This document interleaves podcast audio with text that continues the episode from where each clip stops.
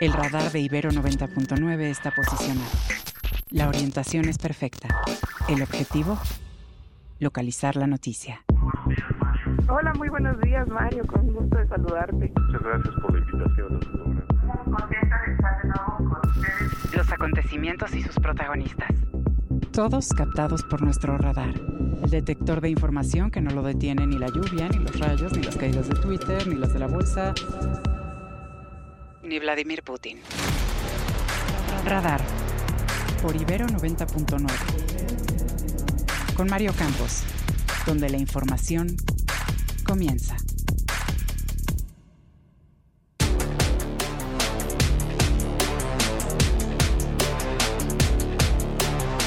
Alerta a la Marina Armada de México que la tormenta tropical Otis podría golpear mañana el puerto de Acapulco ya como huracán.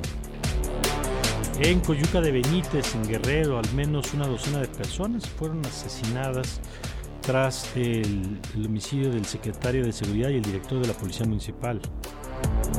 Senadores de Morena se retractan y retiran la invitación a la presidenta de la Corte, Norma Piña, para dialogar sobre la extinción de los tres fideicomisos del Poder Judicial. Renuncia a la totalidad del Consejo de la Comisión Nacional de los Derechos Humanos, el Consejo Ciudadanos que acompañan a la comisión, ante diferencias irreconciliables con la presidenta Rosario Piedra Ibarra.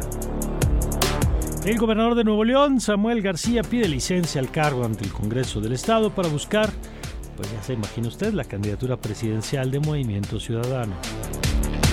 El ejército de Israel intensifica sus bombardeos sobre la franja de Gaza luego de la liberación de dos rehenes por parte de Hamas. El presidente de Francia, Emmanuel Macron, llegó a Tel Aviv para buscar una solución al conflicto bélico en solidaridad con Israel. Radar 99.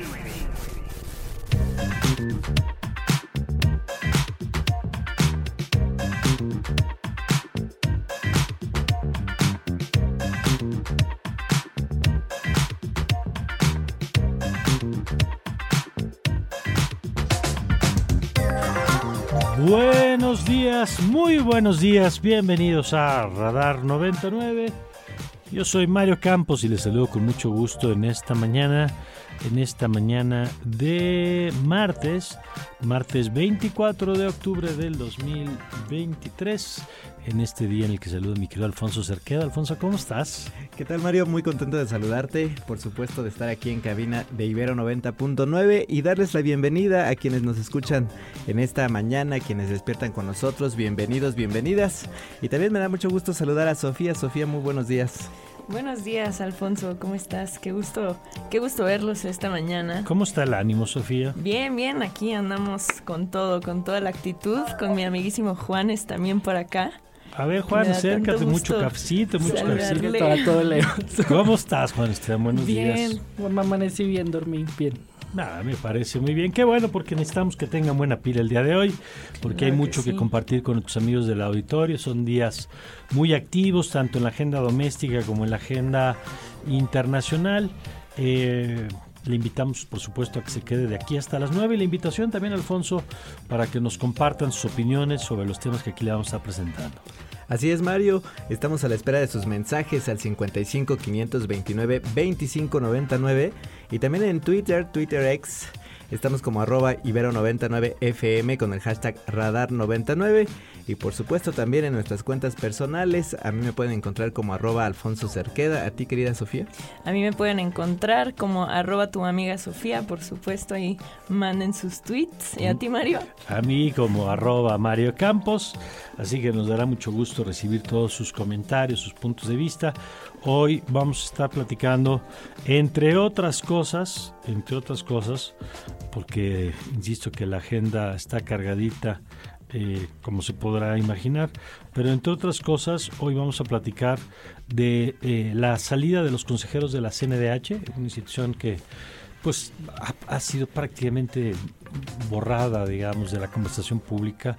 Eh, vamos a platicar con Gonzalo Monroy también, porque hay varios temas relevantes en el sector. Entre otras, una tecnología para hacer nuevas pilas que no utilizan litio y que parece que van a ser mucho más potentes en términos de, de lo que de duración. Vamos a platicar de la cumbre de Palenque, vamos a tener también eh, más de las protestas de los trabajadores del Poder Judicial. En fin, que ojalá nos pueda acompañar. Va a estar Carlos Bravo, regidor, con Ernesto Núñez también hacia la parte final del programa. Y cuando son las 7 con 7, nos ponemos en manos de Sofía y de Alfonso, que nos tienen los detalles de la información. Estas son las noticias. Les contamos que tras el paso del huracán Norma, el Servicio Meteorológico Nacional mantiene ahora la alerta sobre el recorrido de la tormenta tropical Otis, la cual podría golpear el aeropuerto de Acapulco mañana por la tarde. De acuerdo con los reportes meteorológicos, Otis se encuentra frente a las costas de Oaxaca y avanza con vientos sostenidos de 85 kilómetros hacia Guerrero, por lo que las autoridades de protección civil han puesto en alerta a la población, en tanto que la Secretaría de Marina ha comenzado a evacuar zonas de posible riesgo ante las fuertes lluvias que se avecinan. También en Guerrero, ayer fueron asesinados el secretario de Seguridad Pública de Coyuca de Benítez, Alfredo Alonso López, el director de la Policía Preventiva Honorio Salinas y 12 policías municipales más quienes fueron emboscados en la carretera Acapulco-Cihuatanejo.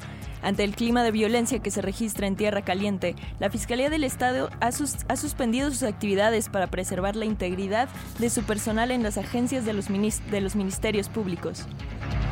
Y en Michoacán, cinco personas fueron asesinadas durante un atentado fallido en contra de Ricardo Morilla, hermano del alcalde de Tacámbaro. Artemio Morilla Sánchez. Entre los fallecidos, la Fiscalía del Estado logró identificar a un policía de nombre Osvaldo Guadalupe, dos civiles y una madre buscadora de nombre Griselda Armas, quien trabajaba en un restaurante y junto con su esposo buscaba a su hijo de 16 años desaparecido desde el pasado mes de septiembre. En Chiapas, los ocho policías estatales retenidos hace 13 días en, frontera Cruzal siguen sin ser rescatados, por lo que sus familiares acudieron a Palenque para entregarle una carta al presidente Andrés Manuel López Obrador, a quien le pidieron de manera urgente su intervención. Lo único que pudo responderles el presidente es que el tema ya se estaba revisando. Confiamos en Dios, porque ya no en, en las leyes, confiamos en Dios que que a estas personas se las hablan del corazón, ¿verdad? Estas personas sabemos que no son malas, que ellas nada más están buscando seguridad para, para sus lugares donde ellos viven. Y lamentablemente en Chicomucelo, Chiapas, fue asesinado el profesor y activista Artemio López Aguilar, quien hace apenas nueve días encabezó la marcha por la paz, seguido por cientos de pobladores. El activista fue torturado frente a su familia a casi un mes de haber explicado a sus vecinos que el presidente tendría que escucharlos ante la ola de violencia que viven en su comunidad. Vamos a escuchar un audio.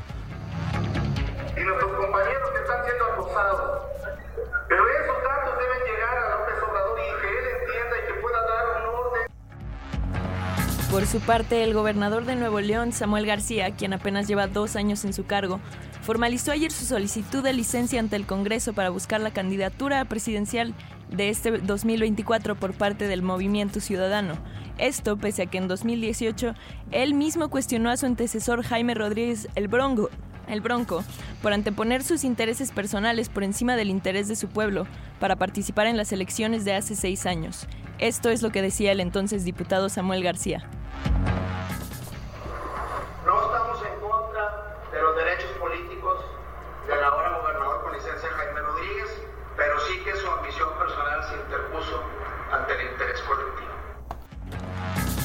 Y tras la invitación que senadores del PRI, del PAN y de Morena, en la persona del senador Alejandro Rojas, habían invitado a la ministra presidenta de la Corte, Norma Piña, para que dialogaran sobre los fideicomisos que el presidente busca desaparecer y a la cual ya habían, ya habían aceptado ayer mismo la ministra de manera formal, el coordinador de los senadores de Morena, Eduardo Ramírez, se retractó y desinvitó a la ministra presidenta. Vamos a escuchar lo que le dijo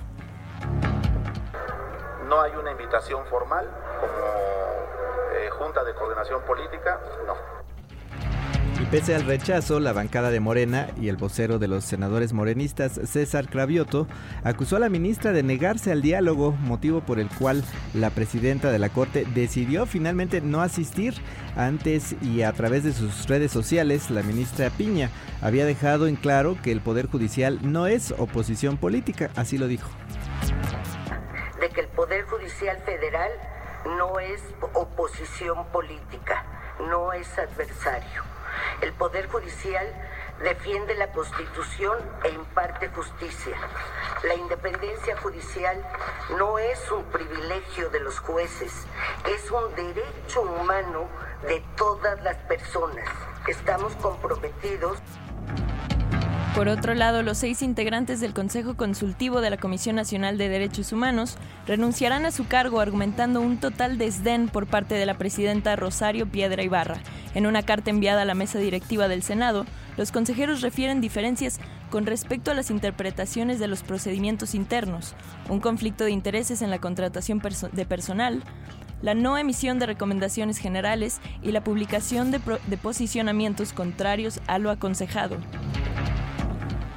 Y el alto comisionado de las Naciones Unidas en México cuestionó el nombramiento de Teresa Guadalupe Reyes Sagún como nueva titular de la Comisión Nacional de Búsqueda en sustitución de Carla Quintana. Esto por considerar que no se contó con los niveles de consulta, de participación, de transparencia y escrutinio para definir este nombramiento. Esto pese a que en un comunicado la Secretaría de Gobernación asegura haber hecho la propuesta a diversas organizaciones civiles, las cuales mostraron su acuerdo con este nombramiento. La oficina de la ONU pidió abrir un espacio de escucha, de participación, diálogo, intercambio y una actitud abierta y profesional sobre la cual se construya confianza y se eviten regresiones y se profundicen los avances. Scanner 360. Y en el plano internacional, el ejército de Israel intensificó sus bombardeos sobre la franja de Gaza antes de iniciar una ofensiva por tierra en contra de insurgentes de la organización Hamas. Esto luego de que la organización accedió a liberar a dos rehenes más y a entregarlas a la Cruz Roja Internacional. En tanto, la ayuda humanitaria que ha llegado a territorio palestino comienza a ser insuficiente, pues se calcula que son poco más de 700.000 los desplazados hacia el sur del territorio de Gaza. En este contexto, hace unas horas, el presidente de Francia, Emmanuel Macron, llegó a Tel Aviv este martes donde planea poder reunirse con la comunidad francesa residente en Gaza antes de reunirse con altos mandos israelíes. Y un piloto de Alaska Airlines que viajaba como pasajero en un vuelo de los Estados Unidos fue detenido y acusado de 83 cargos de asesinato.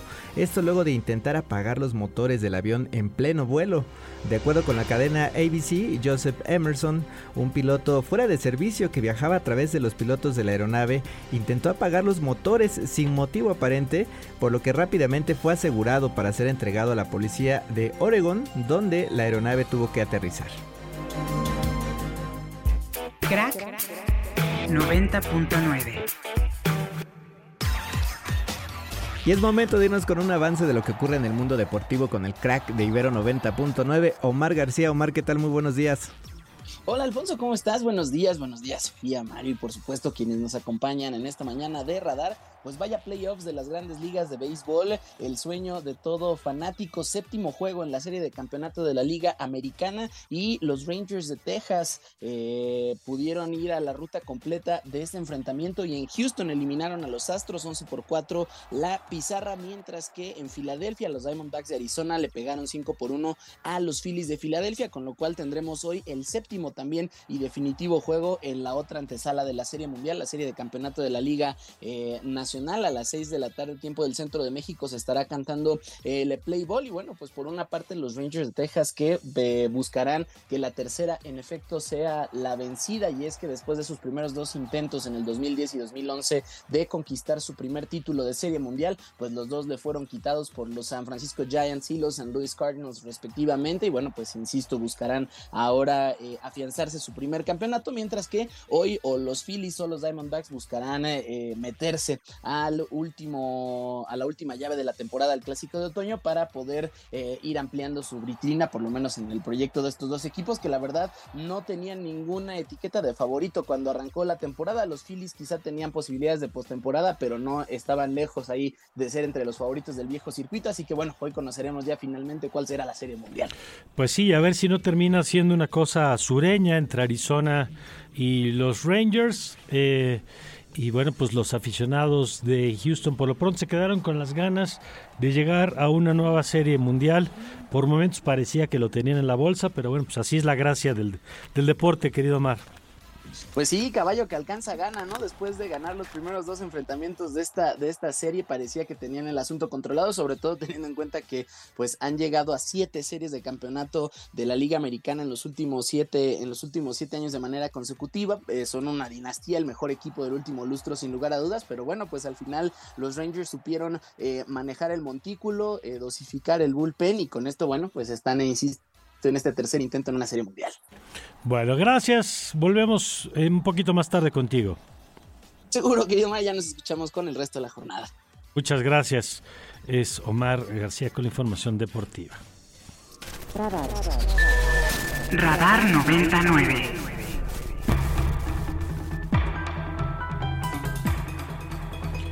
Bueno, y vámonos con nuestra primera entrevista de esta mañana con el doctor Jorge Saavedra. Eh, él, pues, quien es una persona que tiene una amplia trayectoria en temas de defensa de derechos, en temas de derechos de salud, y que eh, ha sido parte del Consejo Consultivo de la Comisión Nacional de Derechos Humanos, que ayer eh, de manera conjunta presentó su, una carta en la que dirigida a las senadoras Kenia López y Ana Lilia Rivera, pues anuncian que después de un ejercicio de diálogo y análisis han decidido renunciar al actual y honroso encargo que nos ha conferido el Senado de la República como integrantes del Consejo Consultivo de la CNDH. Y bueno, pues nos parece un tema de evidente interés público y por eso acudimos al doctor Saavedra para escuchar su experiencia en este tema. Doctor, ¿cómo está? Buen día. ¿Qué tal? Buen día. Mucho gusto, muchas gracias por esta invitación. Al contrario, doctor, ya habíamos tenido oportunidad de platicar sobre estos temas hace algunos meses, pero cuéntenos, pues, ¿cuál es la situación que les lleva? Yo sé que ustedes lo, lo publican en la carta y que lo han explicado, pero para quienes no han tenido oportunidad de verla, ¿cuáles son los eh, criterios, las, las razones que les llevan a los seis integrantes a presentar su renuncia al Consejo Consultivo de la CNDH? Sí, cómo no, mira, te explico. Yo creo que fue la sensación, y esa compartida de manera unánime, de que no estábamos siendo útiles en, esa, en ese consejo.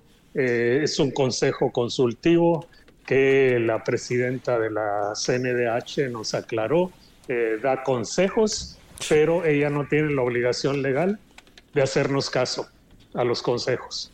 Entonces, incluso consejos que le dábamos de manera unánime, si ella decidía que no, pues no, ni siquiera los tomaba en cuenta, o incluso en algunos casos hizo exactamente lo opuesto a lo que le aconsejamos. Eh, cosas tan simples como eh, definir cuándo hay quórum o no, porque casi en cualquier lado quórum es la mayoría eh, de las personas, de los integrantes, y ella decidía que de los ah, seis que fuimos consejeros más ella serían siete, que si había dos, ella más uno ya era quórum.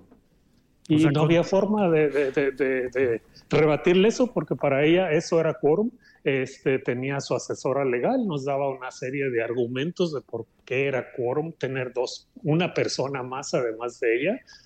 Eh, eso es uno. Eh, la votación, por ejemplo, en la última reunión eh, habíamos tres presentes. Eh, que votamos en contra de una minuta y dos personas votaron a favor, incluyendo el voto de ella, y se declaró aprobada la minuta. Entonces, no solo no escucha los consejos, sino que pasamos a ser irrelevantes aquí porque ni los votos cuentan, ni la cuestión de quórum eh, puede ser este, algo que acordemos. Eh, no podíamos ni siquiera proponer una modificación al orden del día de las reuniones del propio consejo que íbamos a tener. Si proponíamos una modificación y a ella no le gustaba, suspendía la sesión.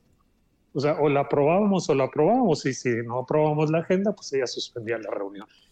Entonces esa situación era muy compleja, muy difícil de estar manejando. Para nosotros era muy desagradable estar asistiendo a estas reuniones del consejo, donde era una serie de no solo malentendidos, sino interpretaciones sesgadas, eh, una situación muy incómoda. Todos nos sentíamos y todas las consejeras nos sentíamos muy incómodos. Esto que nos acaba de contar, doctor Saavedra, pues eh, explica, eh, explica claramente la, la salida. Eh, pues sí, está complicado entender que aritméticamente pues se dé eh, una se apruebe algo que tuvo menos votos a favor de los que tuvo en contra, pero en términos del contenido, por ejemplo, si nos pudiera compartir algunos de los casos donde la postura del Consejo Consultivo iba en un sentido y la decisión final que tomó la presidenta de la comisión fue en sentido contrario o distinto. Sí, como no, cuando estaba eh, la propuesta de ley eh, aprobada para este, pasar a la Guardia Nacional bajo la jurisdicción del ejército. Eh, todos los consejeros, después de analizar eso, eh, concluimos que esta era una cuestión eh, que claramente iba contra la Constitución. La CNDH tiene atribuciones ah, para solicitar a la Suprema Corte de Justicia que declare esta acción inconstitucional. Es decir, no es que la CNDH diga que es inconstitucional, pero tiene que pedirle a la Suprema Corte, es una de las atribuciones de la CNDH. Entonces, no solo no lo hizo, sino que sacó un comunicado diciendo que era completamente constitucional. Entonces, se lo habíamos pedido de manera unánime que hiciera el trámite porque a la CNDH le correspondía hacer ese trámite cuando hay evidentes eh, leyes que recién aprobadas que se contraponen a lo que dice la Constitución. Y no solo no nos hizo caso, sino que hizo exactamente todo lo contrario. ¿A qué atribuye, eh, doctor Saavedra, qué atribuye tanto el desencuentro de la presidenta con el Consejo como pues algunas de estas decisiones como las que nos ha compartido? Nosotros pensamos, bueno, yo pienso, eh, sería cuestión de preguntarles a los demás, pero creo que, que, están de manera muy similar a la que yo pienso, eh, que la presidenta de la CNDH tiene otra agenda. Tiene otra agenda, no es la de los derechos humanos. Eh, solía cada vez que le hacíamos alguna recomendación acusarnos a nosotros de recibir como línea partidista, de que los partidos políticos estaban detrás nuestra, eh, tratando de influir, lo cual es absolutamente falso. A mí jamás me habló nadie de ningún partido político, un senador, una senadora, un diputado diputada para decirme qué decir o por dónde ir. Fuimos electos por la mayoría del Senado, casi la unanimidad del Senado, más del 88% de los votos del Senado de todos los partidos políticos nos eligieron. Entonces no tenemos ninguna agenda partidista, nuestra agenda es de los derechos humanos y creo que por ahí no coincidimos con la presidenta de la CNDH, que para mí ella tiene otro tipo de agenda eh, que no es la de los derechos humanos. ¿Qué tendría que pasar, doctor, después de su salida, de la salida de los integrantes del comité? Pues mire, lo que en teoría debería pasar es que el Senado nombre otro consejo o que cambie la presidenta de la CNDH, cualquiera de las dos cosas, eh, pero es una atribución del Senado eh, que podrían tomar. Bueno, pues es, es, nos parecía, por supuesto, relevante esta discusión. No es usual que seis integrantes, es decir, todos los integrantes del Consejo, firmaran esta carta. Somos el 100, el 100%, fuimos el 100%. Claro, claro, que no. Excepto ella, que es la presidenta del Consejo, bueno, pues, pues ella sigue ahí. Pues sí. Pues, doctor, le agradezco la oportunidad de platicar. Al contrario, muchas gracias por esta oportunidad. Muchas gracias. Es el doctor Jorge Saavedra, quien es especialista en temas de derechos, sobre todo en temas de salud pública, eh, entre otras, eh, director de la eh, Global Public Health Initiative, Institute, perdón, y cabeza de múltiples instituciones en materia de salud, un hombre que ha trabajado en el tema del VIH, fue exdirector de Censida, con una amplia trayectoria en estos asuntos y bueno, pues ahí está eh, su perspectiva sobre esta salida de los seis integrantes de lo que acaba de ocurrir con la CNDH. Nos vamos ahora con una revisión a las primeras planas nacionales. Primeras planas y encabezados. Reforma. Arrancamos con reforma, por supuesto, un tema recurrente en varios diarios de la agenda nacional. Se lanza Samuel y complica relevo, dice el reforma, solicita licencia de seis meses para ir por candidatura presidencial. Advierten abogados que gobernador mezcla artículos para dejar a interino. Y por otro lado, una lamentable, lamentable noticia y lamentable fotografía también que expone el reforma, ya lo platicábamos Sofía, matan en Coyuca a jefes policíacos y fusilan a agentes. El Universal. En el Universal inyectan otros mil millones de dólares a dos bocas. Pemex informa a Estados Unidos sobre los recursos extra otorgados por el gobierno en este año para la refinería, cuya inversión rebasa el doble del costo inicial. La jornada. Estados Unidos y Alemania se oponen a que Israel frene bombardeos. Ataques sin respiro sobre Gaza han muerto 5.000 palestinos. Milenio. Dante Delgado cierra la baraja de Movimiento Ciudadano. Al parecer los candidatos serán Samuel García o Marcelo Ebrard. Excelsior. El campo es una cuestión de seguridad nacional, dice el recién creado movimiento por nuestro campo. Este tema de la inseguridad, falta de financiamiento y el calentamiento global son algunos de los desafíos que representantes del sector llaman a atender. El financiero. En el financiero exhibe músculo la economía al crecer 3.5% anual en agosto.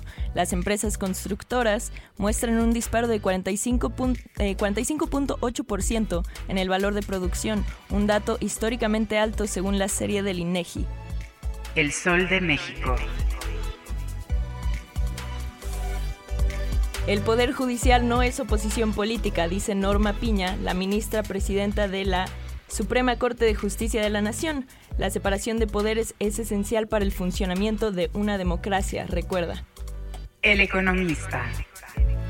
En cinco años, solo tres dependencias federales se han descentralizado. Cultura, Energía y Conapesca son las que, las que operan fuera de Ciudad de México. Prensa Internacional. Y nos vamos al plano internacional. Les contamos que el New York Times, la muerte sube en Gaza mientras Israel intensifica los ataques aéreos. Y en el país. Y en el país, Macron propone en Israel que la coalición internacional contra el ISIS combata también a Hamas. Los bombardeos del ejército israelí en Gaza cada vez son más intensos y matan en las últimas horas a 704 personas, en lo que las autoridades palestinas consideran la jornada más sangrienta de la guerra.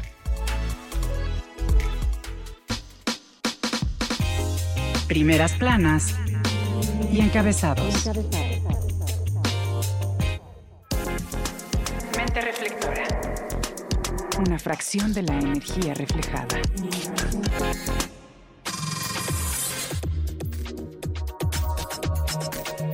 Siete con 32 minutos. Gracias por seguir con nosotros. Les recuerdo que puede comunicarse a través del 55 529 2599 55 529 2599 y hay varios temas en el sector de energía que están en agenda. Vamos a empezar con el que vimos primero, ahorita vamos a tocar base con algo que pasó eh, ayer, digamos, de última hora, pero vamos con el tema de las baterías, que usted sabe que pues hay una apuesta por el cambio de los vehículos que consumen gasolina, diésel, hacia los vehículos eléctricos y que eso implica pues depender de una nueva tecnología, nuevos materiales, materias primas que permiten construir estas baterías. Usted ha escuchado el tema del litio, que en nuestro país incluso se ha politizado hasta con el tema de un decreto que sacó el presidente y la creación de una empresa que tiene como misión por lo menos eh, explotar el tema del litio. Pero parece que cuando iba hacia allá, pues ahora la tecnología va en otro sentido. Querido Gonzalo, Gonzalo Monroy, ¿cómo estás? Muy buenos días. Mi querido Mario, muy buenos días, qué gusto platicar contigo. Igualmente, Gonzalo, es que ya sabes que vemos estos temas y acudimos a ti para que nos los expliques. Empezamos, si te parece, con el tema de las baterías. A ver, ¿cuál es la tecnología predominante hoy y cuál es la nueva información pues que parece apuntar en un sentido distinto? Claro que sí. Mira, gran parte de los autos eléctricos que están ahorita en el mercado, en todas las gamas, desde autos extremadamente económicos hasta los autos de super lujo de Elon Musk, gran parte de ellos están utilizando baterías basadas en litio. Y es prácticamente ahorita digamos que la tecnología dominante, pero como todas las tecnologías emergentes tienen algunos bemoles, algunas debilidades. La principal es justamente el rango de desplazamiento. Estamos hablando entre 600, 500 o 600 kilómetros de desplazamiento. Ayer justamente salía una nota muy interesante de que Toyota estaría explorando otro tipo de tecnología, una tecnología que se dice de estado sólido, que esta en lugar de ser basada en el litio, está basada en el azufre, un azufre que es extremadamente más abundante en todas partes del mundo, es mucho más barato este, este tipo de azufre. Sin embargo, para poder procesarlo, manufacturarlo a gran escala, está, digamos, con una etapa totalmente embrionaria. Ahorita comparativamente estamos hablando de que sean autos prácticamente del doble del costo. Es una tecnología que vale la pena saber, monitorear, saber si va a ir pudiendo avanzar hacia una maduración, hacia costos unitarios más bajos. Y no deja de ser una tremenda paradoja, querido Mario, ahora que lo mencionabas, de que mientras el litio lo estamos nacionalizando y hacemos un espectáculo de eso, en el caso muy específico del azufre, México cuenta con una ventaja estratégica. Gran parte del petróleo que sacamos de nuestro país, el, petróleo maya ya de la zona de Campeche, es muy alto en azufre. Y por mucho tiempo ha sido justamente un dolor de cabeza para Pemex. Y bueno, si apareciera este nuevo tipo de tecnología, pues podríamos ser un jugador dominante precisamente por ese factor. Oye, es que interesante esto porque claro, un cambio de tecnología tiene un impacto en, los recursos y en los jugadores. ¿Qué tan lejos se ve? Es decir, esto que anuncia Toyota eh, es un prototipo, es un proyecto, porque sabemos que en estos temas de tecnología pues pueden tener etapas de maduración muy distintas. En este punto, ¿dónde dirías que se encuentra? Ahorita prácticamente en los prototipos, estamos viendo justamente si alcanza o no alcanza. Una de las gran, enormes ventajas que tiene esto tiene que ver con el desplazamiento. Aquí estaríamos hablando de más de 1100, 1200 kilómetros, que incluso es más arriba de lo que vemos en autos convencionales de gasolina o de diésel. Eh, obviamente es un paso importante. En la manufactura se requiere todavía un proceso digámoslo de esta manera, demasiado artesanal, mm. demasiado fino, que obviamente pues, tendría que irse refinando para alcanzar una etapa comercial y poder ser accesible a los consumidores de forma masiva. De acuerdo. Gonzalo, buenos días, te saluda Alfonso Cerqueda. Eh, eh, ¿Cómo ves? Yo sé que, bueno, nos acabas de decir, es una etapa temprana en cuanto a esta, digamos, industria, posible industria, eh, pero ¿cómo ves a los jugadores internacionales? ¿Qué países podrían estar en esta competencia? Qué bueno, pregunta, Alfonso, qué gusto saludarte. Eh, mira, yo te diría de que ahorita todo mundo, hay una carrera literalmente tecnológica al respecto y diferentes marcas están probando diferentes tecnologías. El propio Tesla, por ejemplo, está explorando una tecnología donde ya no se utilizaría, de hecho, una batería. El propio chasis del auto del Tesla sería justamente el que almacenara la energía cinética y poderla transformar. Obviamente aquí estamos eh, viendo cuál va a ser este, este gran destino, esta gran carrera y diferentes armadoras están probando diferentes cosas. Por ejemplo, para darles otro ejemplo, Ford está explorando la tecnología de baterías semisólidas, justamente para tratar de hacer una batería quizá no tan eficiente como la que está explorando Toyota, pero obviamente con costos de producción más bajos. Claro, y una pregunta, con este avance, eh, las baterías de litio, por ejemplo, generan un daño con el uso de agua y la salinización del suelo. ¿Qué ventajas o desventajas medioambientales traerían estas baterías de estado sólido? Esa es una muy buena pregunta. La realidad es que todavía el día de hoy no se sabe totalmente esto, principalmente más hacia qué pasa cuando ya se esas pilas o esas baterías quedan siendo desechadas. Obviamente por el, el, nivel tecnológico se tiene que ir viendo el desgaste sobre todo de largo plazo. Como apenas estamos en la primera parte de la producción, de la exploración de las tecnologías, todavía esos costos no son tan fáciles de estimar. En cambio, y eso es importante, es muy importante también hacer notar de que en el caso, por ejemplo, de la batería, de, en este caso de estado sólido, la de azufre, gran parte de esos procesos ya los tenemos actualmente. No es que tengamos que hacer modificaciones importantes en las refinerías o en otros procesos químicos de los cuales se extrae el azufre. En el caso del litio, pues estamos viendo justamente estas eh, sí, afectaciones medioambientales, sobre todo en lo que es la minería sólida, que obviamente también hay que mencionarlo, apenas representa el 5% de lo que se extrae trae para el litio de uso comercial de baterías. Ya. Oye, por último, Gonzalo, y aprovechando que tenemos en la línea ayer, veíamos que tuiteabas sobre algo publicado en el diario oficial. ¿De qué va el asunto? Claro que sí. Esta es una suspensión para la importación de una serie de combustibles, de productos petroquímicos y también químicos. Esto lo, hace el gobierno con, eh, yo diría, con el pretexto justamente del combate al, eh, a la importación, a la evasión fiscal de la gasolina, de diésel y también obviamente de la, de la adulteración de esos combustibles.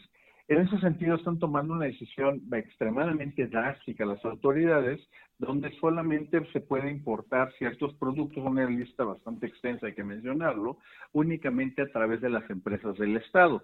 Y si bien está atacando un, un negocio ilícito que ha venido proliferando especialmente en la región norte del país, obviamente eso parece ser una decisión extremadamente exagerada están tratando justamente de acorralar a unos cuantos malos jugadores del mercado que no es difícil identificarlos y entra en el sentido de haberse poner esta prohibición, esta suspensión de importaciones, pues prácticamente se llevan valga la expresión, entre las patas a varios, a varios participantes legales, lícitos de la industria petroquímica y también química.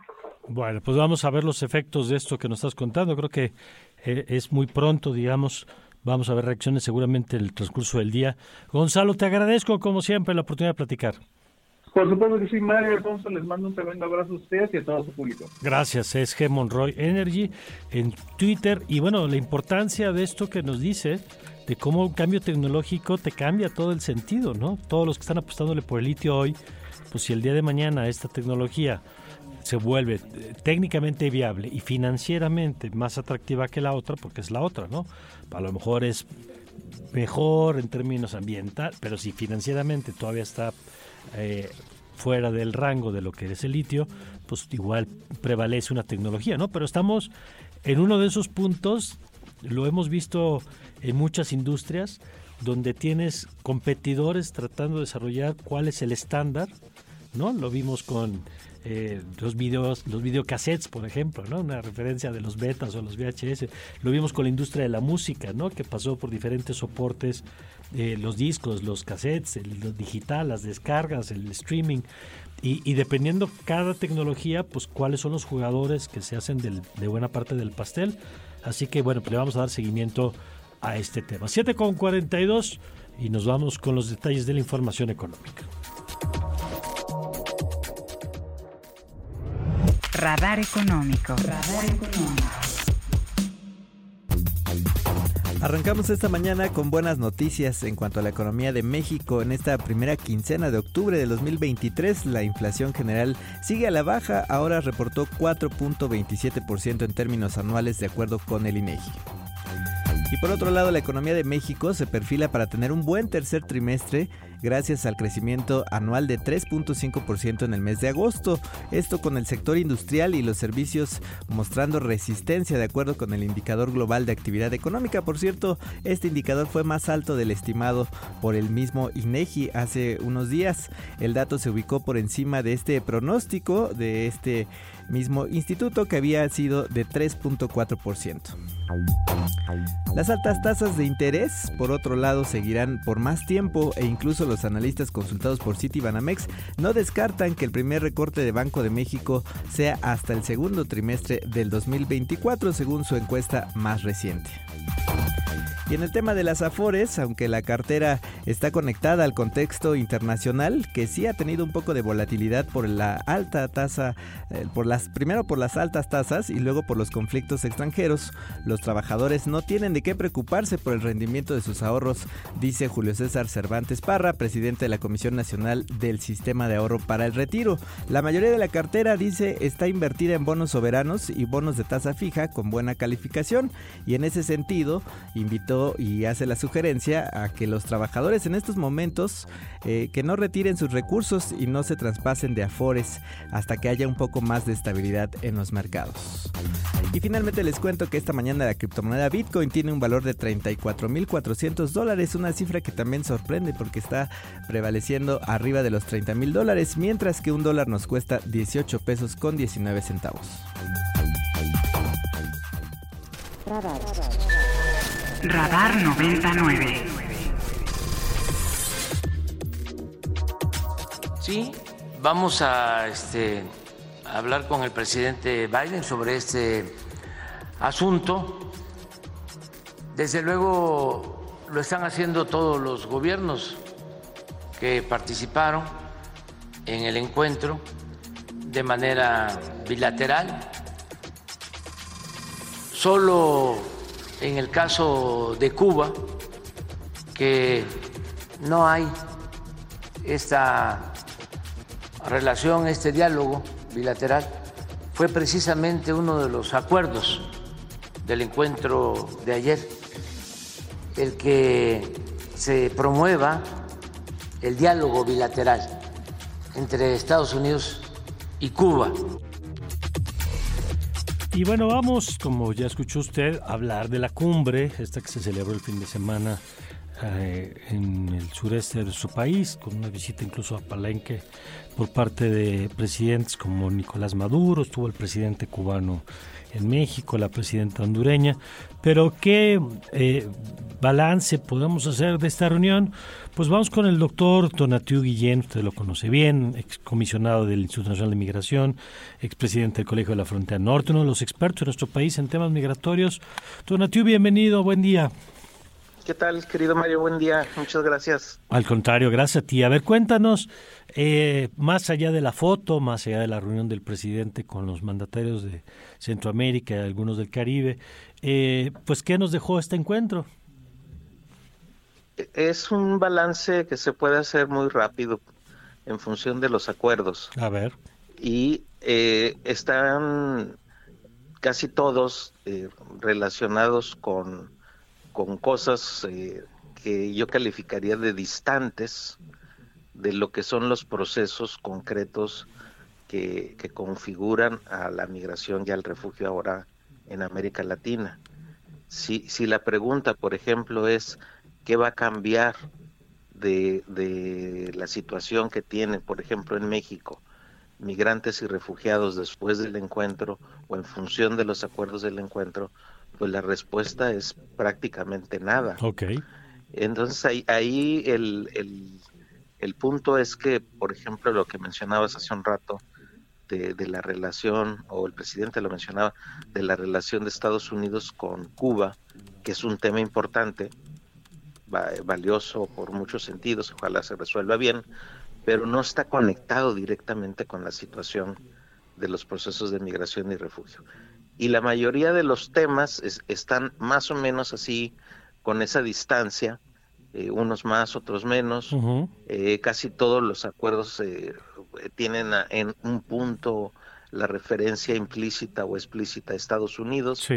Y, ese y, y este perfil también pues nos nos conduce a, otra crítica y que es derivada de, de la propia composición de la migración y refugio eh, de los países latinoamericanos que estuvieron presentes o representados. Mm. Todos somos expulsores de población. De acuerdo. Y en ese, en ese sentido, ser expulsor tiene por lo menos dos componentes eh, fuertes. Uno, que, la, que el movimiento de población es obligado, es forzado, no, no hay ahí eh, escenarios positivos que, valorar o destacar, sino al contrario, son situaciones humanas muy críticas y difíciles y que por lo mismo apuntan a población con perfil de refugio y de solicitante de, protección internacional. Y del otro lado, por parte de las instituciones de, cada país de origen, hay responsabilidades, hay directas o indirectas con respecto a la movilidad de su población y estas otras nunca estuvieron en la mesa. Eso te quería preguntar porque nada más aquí un, aprovecho para, para explicar algo que mencionas, Donatiu, que es la diferencia entre el migrante y el refugiado, que el migrante, eh, tú puedes migrar por razones económicas, ¿no? Puedes ir buscando una mejor oportunidad para ti o para tu familia. El refugiado tiene la característica que se va porque su vida corre peligro. Puede ser por razones, ¿no? De violencia en el entorno. Entonces, cuando hablas tú de refugio, lo que revela, digamos, es una condición en cada uno de estos países que hace que estas personas tengan que salir. Ahora, en este sentido, eh, ahorita volvemos sobre la responsabilidad que puede tener Estados Unidos en este tema, pero siguiendo con el hilo que planteabas, ¿qué te habría gustado que dijeran estos países en términos de su propia responsabilidad? Hay, hay primero eh, un, gran ausente que es la referencia a la crisis humanitaria en curso. Hubiera sido fantástico que los países involucrados establecieran un parámetro latinoamericano de protección de las personas. Es a pesar de que se anunció derechos, eh, pudo haber sido mucho más preciso y, para citar un ejemplo, la población haitiana, que evidentemente no puede regresar a la isla, que su, su país no es, un, no es una opción de vida, es, es, como la población más obvia sujeta al sistema internacional de refugio y de protección. Y, y ese tono que, que, que, en México pudiera ser súper valioso para proteger a la población haitiana y otras, pero solo cito uh -huh. este ejemplo, eh, pudo haber sido parte de los acuerdos, pudo haber sido parte de la acogida latinoamericana de una población en situación extraordinariamente vulnerable. Uh -huh. pero, pero así hay otras también, parte de la venezolana, evidentemente la cubana, la crisis nicaragüense que está también generando expulsión de población. E, este tono de, de refugio y protección es el que subrayaría como gran ausente dentro de lo que es la crisis en curso, para lo, para lo urgente. Y lo otro tiene que ver con las razones y condiciones de las instituciones del Estado de cada país. Mm. Si, si, por ejemplo, es, la, es el peso de la política, sin meternos en detalles, lo que presiona mucho a la salida de personas en Venezuela o en Nicaragua o en Cuba, tampoco hubo referencias a reformas institucionales o de modernización democrática o de apertura eh, que facilitaran otro entorno para la convivencia en los espacios de origen. Mm. Es, esas ausencias son las que las que refiero como eh, incluso como un mínimo mea culpa, ¿no? de, de, acuerdo, que, que de, que, la, de que los estados tienen responsabilidades en, en estos procesos y eso no estuvo. De acuerdo. Y el otro gran asunto, Mario, es México. México somos un tercio del total de las personas latinoamericanas y del total que llega a Estados Unidos este, eh, arribando a su frontera sur. Y tampoco se tocó el tema. Siendo un tercio México, pues debimos haber hecho también el balance de cuáles son los factores que están en México generando claro. los nuevos movimientos de migración y de refugio. Algunos muy graves, como en Guerrero o en Michoacán o Zacatecas o en propio Chiapas, allá al lado de la reunión, desplazamientos de poblaciones a cada rato. Entonces, esos, esos otros eh, asuntos que están ligados directamente con la movilidad, pues se escaparon de la reunión. Y entonces tenemos acuerdos este, que vamos a decir positivos, qué bueno que están por en esa dirección, pero no conectados con los procesos en curso. Y creo que esa distancia es el gran el, el, el, el muy, gran hueco que muy, nos está dejando el encuentro. Muy claro esto que nos dices. Tonatiu, buenos días, te saluda Alfonso Cerqueda. Eh, si no va a haber un resultado como tal o algo tangible, digamos, no sé si en el corto plazo, ¿a qué tendríamos que estar atentos en este sentido, digamos, derivado de estos acuerdos, que en el largo plazo pudieran dar un resultado o qué deberíamos esperar? En el, en el cortísimo plazo, lamentablemente no vamos a ver cambios, en, eh, la, ni, ni, siquiera en la política migratoria mexicana, por ejemplo, que, ya debiéramos revisar con mucha profundidad por sus costos humanos, simplemente por ello. Pero la movilidad de personas es un proceso que se aceleró después de la pandemia y sus, y sus efectos remolino, de remolino y está generando movimientos de, eh, de grandes números el 22 y 23 los más grandes, y es muy probable que todavía ese empuje eh, social lo veamos. Entonces, en términos de flujos, no veo que tengamos eh, un escenario para ser más optimistas. Y en términos de acuerdos, pues todos quedaron en ese tono que llamo distante. Eh, va a haber otra reunión en Colombia, eh, anunciado también en el encuentro en donde se le va a ligar migración y desarrollo, pero fuera de esos encuentros eh, formales, protocolarios, programas específicos, y reitero, vamos, a, vamos sobre el urgente, no, no están en la mesa. Y eso es un, gran hueco pues sí. el encuentro. Claro, claro, pues ahí está el balance. Gracias, Tonatiu. Gracias a ustedes, un abrazo. Gracias, abrazo de vuelta al doctor Tonatiu Guillén. Y seguimos con el tema Seguimos con el tema con Margarita Núñez, usted la conoce, coordinadora del programa de Asuntos Migratorios, porque lo hemos dicho muchas veces aquí, para nosotros, eh, para Radar, para Ibero 99 y para la Ibero, el tema migratorio no solamente es un asunto de coyuntura, de que porque se reunió el observador hablamos del tema, ¿no? Aquí todo el tiempo estamos abordando este tema y queríamos eh, pues conocer como siempre tu perspectiva de estos asuntos. Margarita, bienvenida como siempre aquí a tu espacio. Muy, muy buenos días, Mario. Muy buenos días a toda la audiencia. Pues cuéntanos cuál es la perspectiva que desde el programa de asuntos migratorios, el PRAMI, de aquí de la Ibero, tienen sobre esta cumbre. Pues sí, Mario. Eh, decir que eh, la verdad es que, mira, no, no, no quiero entrar ahorita en los acuerdos, si quieren lo podemos hacer más adelante, pero plantear dos elementos, Mario, para señalar la profunda distancia que hay entre el discurso y la realidad y que me parece que, la cumbre pues afirma esto, ¿no? Esta distancia entre el, discurso y la realidad.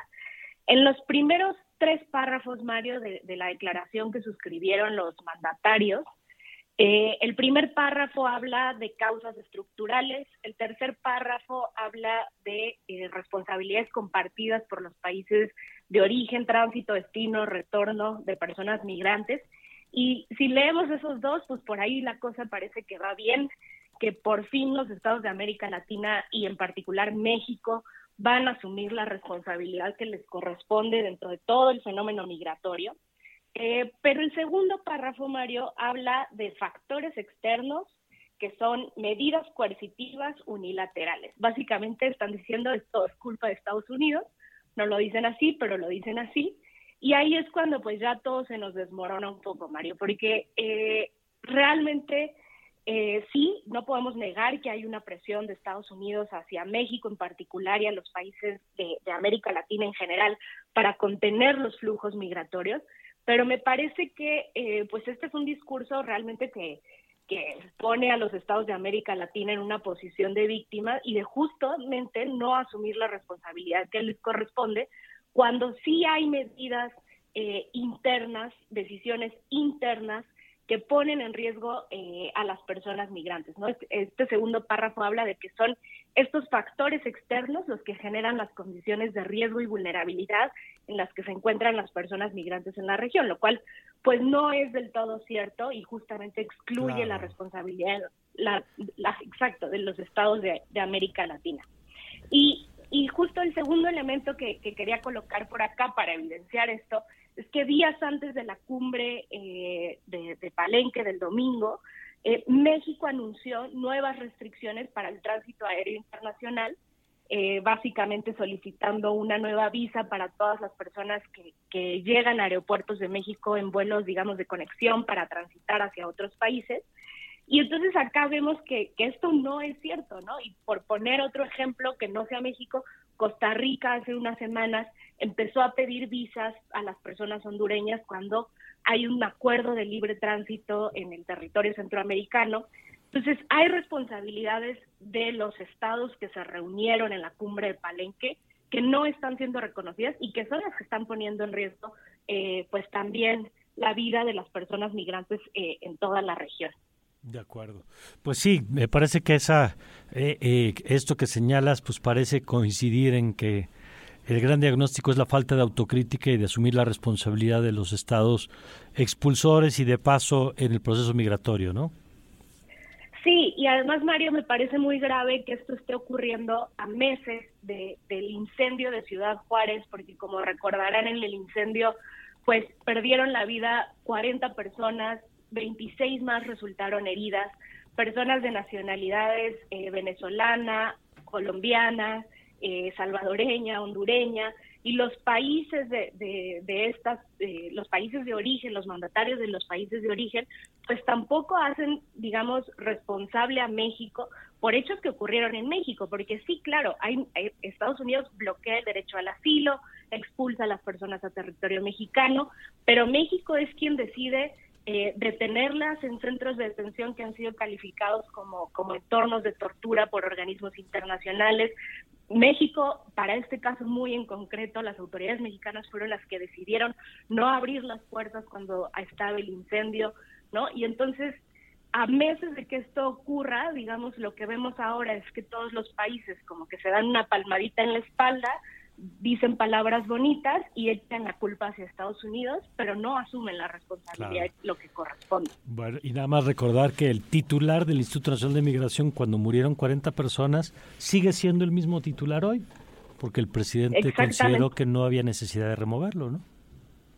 Exactamente. Entonces, pues eso, ahí vemos, ¿no? Cómo pues todas estas buenas intenciones en realidad se quedan en, en letra muerta y se diluyen cuando se llevan a, los hechos y a la realidad que sí está afectando a las personas migrantes en la región. Muy bien, pues Margarita, gracias por el análisis como siempre. Gracias a ustedes, muy buen día. Gracias, buen día. Pues sí, tiene toda la razón Margarita, los países donde salieron los migrantes que murieron en nuestro país, pues vienen, se toman la foto y ni pío, ¿no? De lo que ha pasado en el paso por México y ni pío de las condiciones de expulsión de sus propios países de origen. Pero bueno. Radar por Ibero 90.9. Por Ibero 90.9. Estamos de regreso.